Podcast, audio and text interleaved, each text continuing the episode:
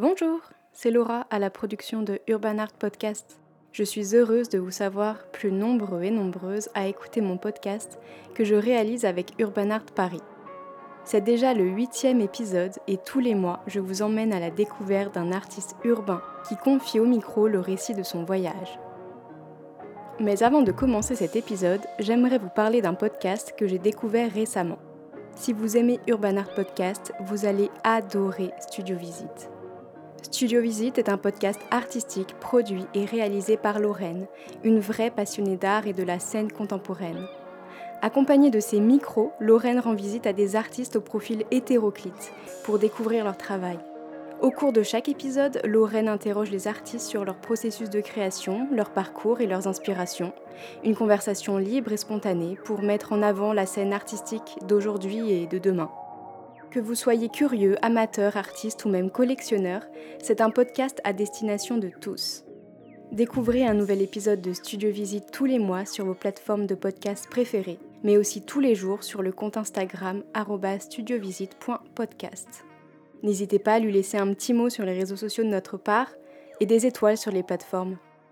Et maintenant, place à l'épisode de Urban Art Podcast. Bonne écoute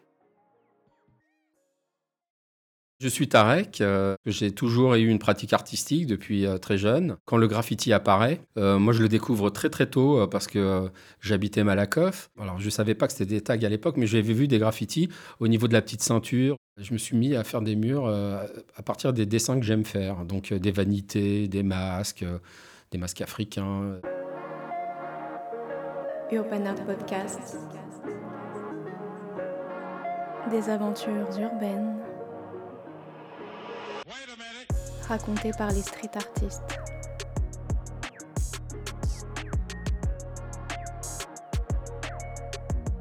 C'est peut-être une des plus belles expériences euh, récentes dans, dans, mes voyages parce que euh, j'ai dû euh, puiser en moi et, aller vers les autres. C'était génial.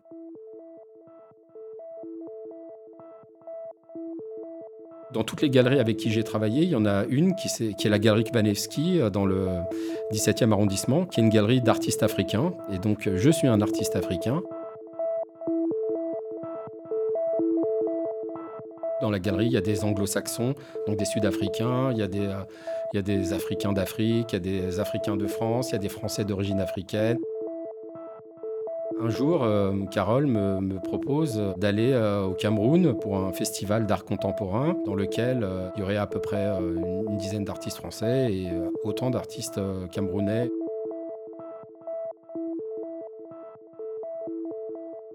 Quel que soit le pays africain, il y a très peu de pays où l'art est assez dominant ou assez présent. Euh, il y, a, euh, en gros l'Afrique du Nord, et encore euh, la Libye, c'était pas trop le cas. Un peu le Caire et Alexandrie, surtout la Tunisie, le Maroc, l'Afrique du Sud, le Sénégal, en fait tous les pays pour des raisons économiques, c'est sûr, n'ont pas, j'allais dire, beaucoup de galeries ou beaucoup de lieux qui, accueillent l'art en général.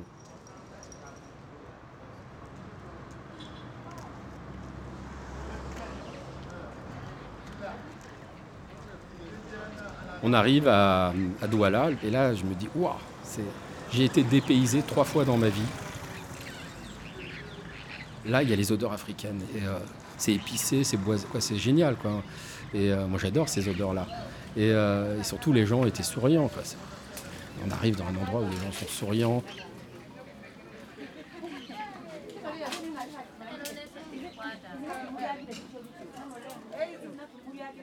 On sent qu'il y a de la générosité, même s'il euh, y a de la pauvreté, il ne faut pas se leurrer. Hein, euh. mais il y a un côté euh, très sympathique.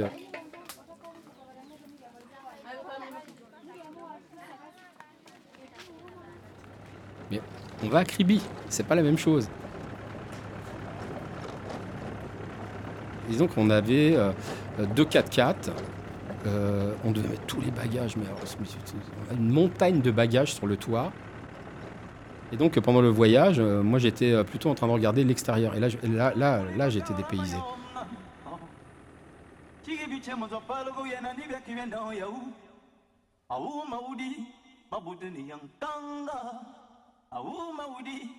Il y a la jungle partout. Parce que Kribi, c'est quand même le sud du pays et c'est un peu le Far West. hein. Il y a une route gaudronnée et tout le reste, c'est en terre battue.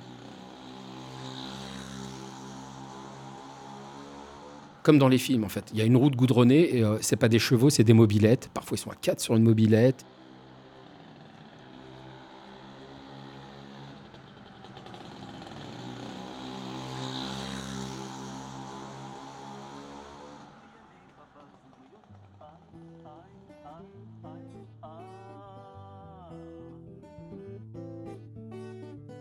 C'est l'Afrique comme je l'imaginais quand j'étais petit, c'est-à-dire euh, beaucoup de végétation, euh, pas du tout d'urbanisme. Mais en fait, les gens habitent tout le long de la route, mais à l'intérieur des terres. Et en fait, on le voit pas ça. Euh, mais on voit beaucoup de gens qui marchent, c'est-à-dire les gens marchent le long de la route.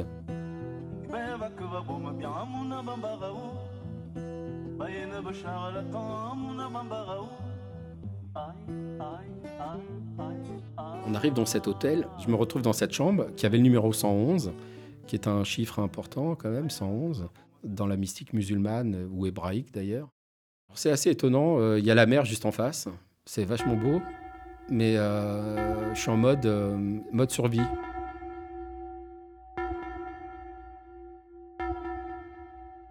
Quand on voit des gens qui sont en train d'installer des lits, qui ont des flingues cachées sous leur manteau, je me dis c'est bizarre.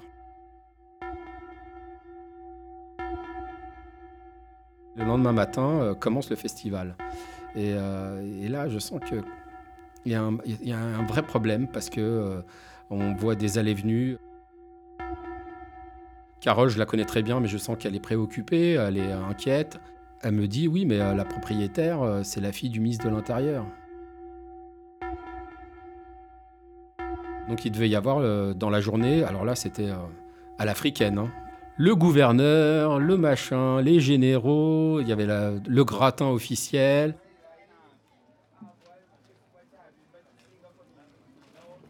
Et, finalement, on commence euh, le festival, euh, les gens viennent, euh, ça se passe bien.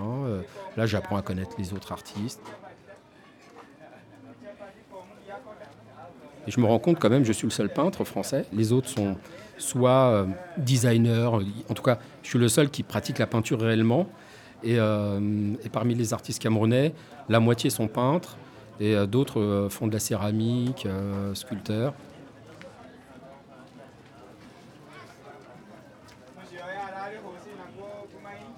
On installe les stands, on installe notre travail.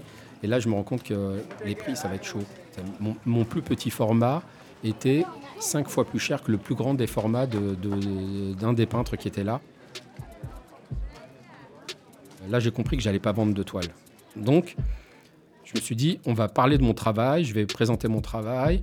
Et en partant, euh, d'ailleurs, euh, j'ai fait beaucoup d'échanges. J'ai préféré donner mes toiles. J'ai fait du, troc avec, euh, avec euh, les autres peintres.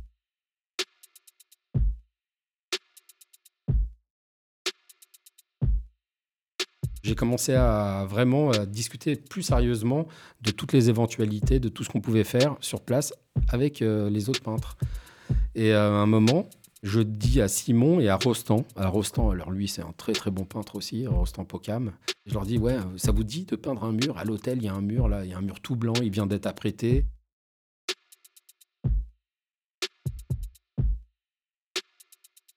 C'est un mur qui, qui partait du haut de l'hôtel, qui en fait qui était une séparation avec l'hôtel d'à côté ou la villa d'à côté et qui allait quasiment jusqu'à la mer.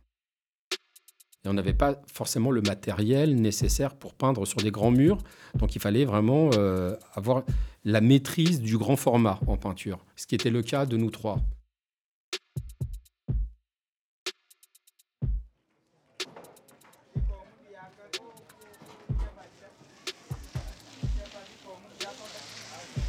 Moi, j'ai peint avec euh, les mains, mes coudes, mes avant-bras, avec des gros pinceaux.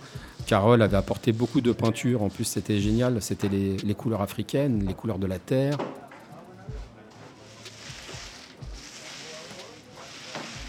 Simon, lui, il a peint ses bébêtes. Il a fait un truc très naïf qui, qui ressemble un peu à un mélange d'art aborigène ou d'art primitif. On appelle ça primitive art. C'est de l'art pariétal évolué, je dirais.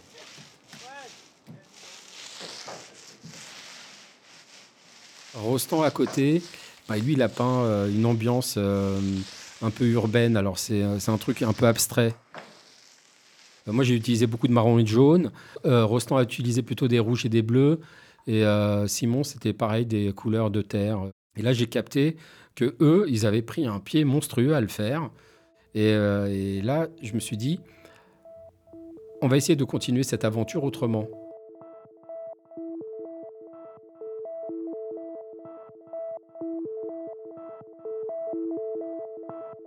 Mais le lendemain, là, on sentait que l'ambiance se dégradait entre l'organisation, l'hôtel et notre, organisation. S'il y a moyen de trouver des murs ailleurs pour peindre, on est chaud.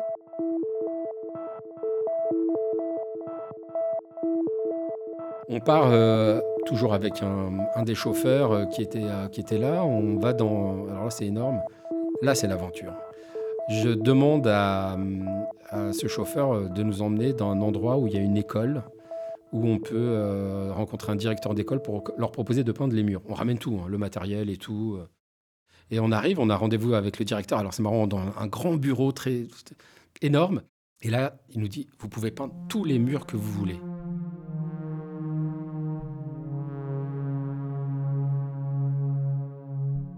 Là, on se dit on va peindre les, euh, couloirs en fait.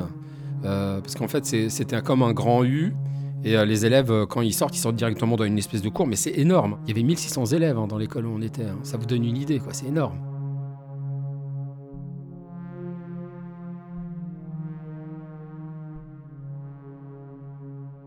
On commence à peindre. Et les cours n'avaient pas encore fini. ils étaient encore en classe, hein, les enfants. Euh, moi, là, je commence à. Avec, là, c'est une, œuvre en commun avec Simon. Je fais des personnages, euh, des, masques. Lui, il intervient, il fait des bébêtes, des, euh, il fait une ambiance un peu pariétale.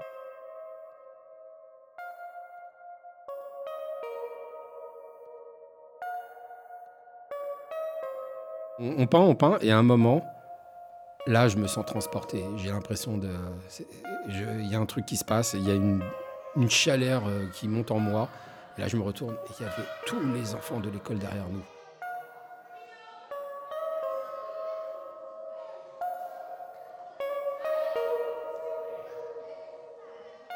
Et ils étaient tous habillés en vert avec leur tablier. Et ils étaient euh, en train de regarder avec des grands yeux et tout. Et, et Carole avait commencé à installer la table pour faire les ateliers avec eux, les dessins. Les enfants sont les mêmes partout. Hein. J'ai fait plein d'ateliers dans plein de pays différents avec des enfants. Quel que soit le pays, c'est les mêmes. Ils ont les mêmes, euh, euh, la même, euh, j'allais dire, curiosité, la, même appétence pour la nouveauté. Et, ce qui m'a étonné, c'est que ils étaient vraiment avec nous. C'était, il y avait une communion.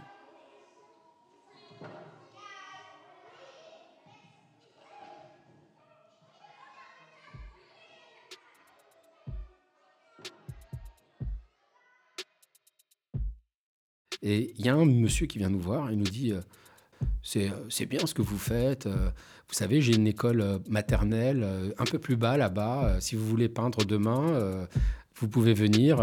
Mes murs seront disponibles pour vous. Là, on avait quand même des murs de 1,50 m. Là, il nous parlait d'un mur de 4,50 m de haut hein, et sur 7 mètres de long. Et là, je dis à Simon, ouais, demain, je pense qu'on va les repeindre là-bas. Et là, j'ai fait un énorme masque. Et là, j'étais au rouleau et lui, euh, pareil. Et lui, il a fait des bébêtes et tout, euh, pareil. On a fait un très, très grand mur. Et c'était énorme. Je crois que euh, ça doit être le plus grand mur peint de Kribi maintenant. Et le directeur, il était tout fou. Là, c'était une école privée. C'était encore un autre type d'école, anglo-saxonne. J'étais pas parti dans l'idée de peindre des murs parce qu'il n'y avait pas de bombes tout simplement, euh, euh, il faut savoir que les bombes euh, ne voyagent pas en avion, donc c'est des containers. Si on en avait envoyé par bateau, il aurait fallu prévoir ça trois mois avant. Et donc sur place, c'est vrai que je ne m'attendais pas à, me retrouver dans cette situation où j'allais peindre avec les moyens du bord. Et, ça, finalement, je me suis dit, c'est très graffiti comme expérience on peint avec ce qui traîne, quoi. La, peinture, euh, on a peint l'acrylique en fait, hein. avec la main, euh, l'avant-bras, ça donnait une surface assez importante, la main, des gros pinceaux.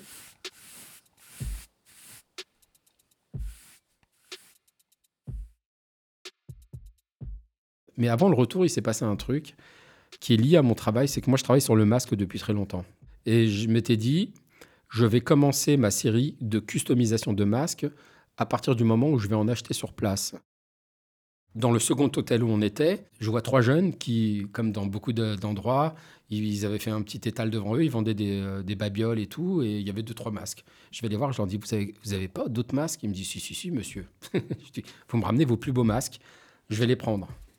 Le lendemain, ils arrivent, alors là, ils m'ont sorti l'artillerie lourde, et je leur dis, combien vous voulez pour les masques? Ça vous permet de vivre, vous, votre famille, vos voisins, tout le monde. Je n'ai pas envie de discuter du prix, vous me dites le bon prix. Ils me, donnent un prix, je leur dis OK. Ils s'attendaient à ce que je discute le prix. Je leur dis OK. Et il y avait des, euh, petits masques en terre cuite qui s'appellent euh, des, passeports. Ils appellent ça passeport. Quand vous êtes dans un village et vous devez vous rendre dans un autre village, on vous donne ce petit masque qui est un sauf-conduit euh, qui, vous permet d'aller à l'autre village avec la bénédiction du chef du village. C'est un truc extrêmement rare. ça se vend pas en France. Hein.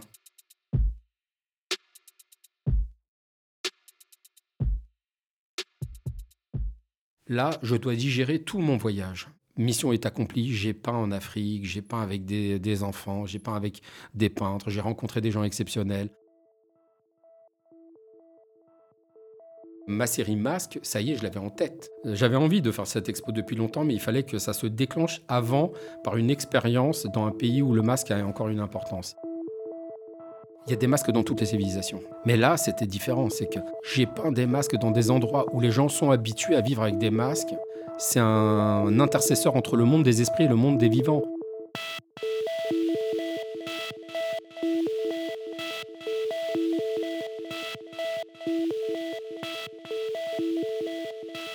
Un être humain a des masques tous les jours. Par exemple, je suis en face de toi, j'ai un masque. Euh, parce que je suis en train de raconter une, histoire. Mais euh, tout à l'heure, j'avais un autre masque parce qu'on parlait d'autres choses.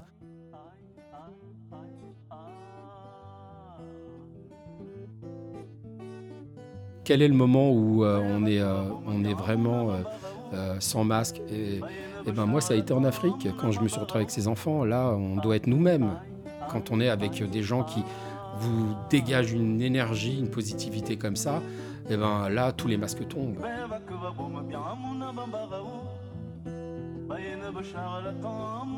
Finalement, c'est ça, c'est une histoire d'échange. De, voilà, l'art, c'est l'échange et euh, le masque euh, permet euh, parfois d'échanger avec des gens sans avoir le même langage.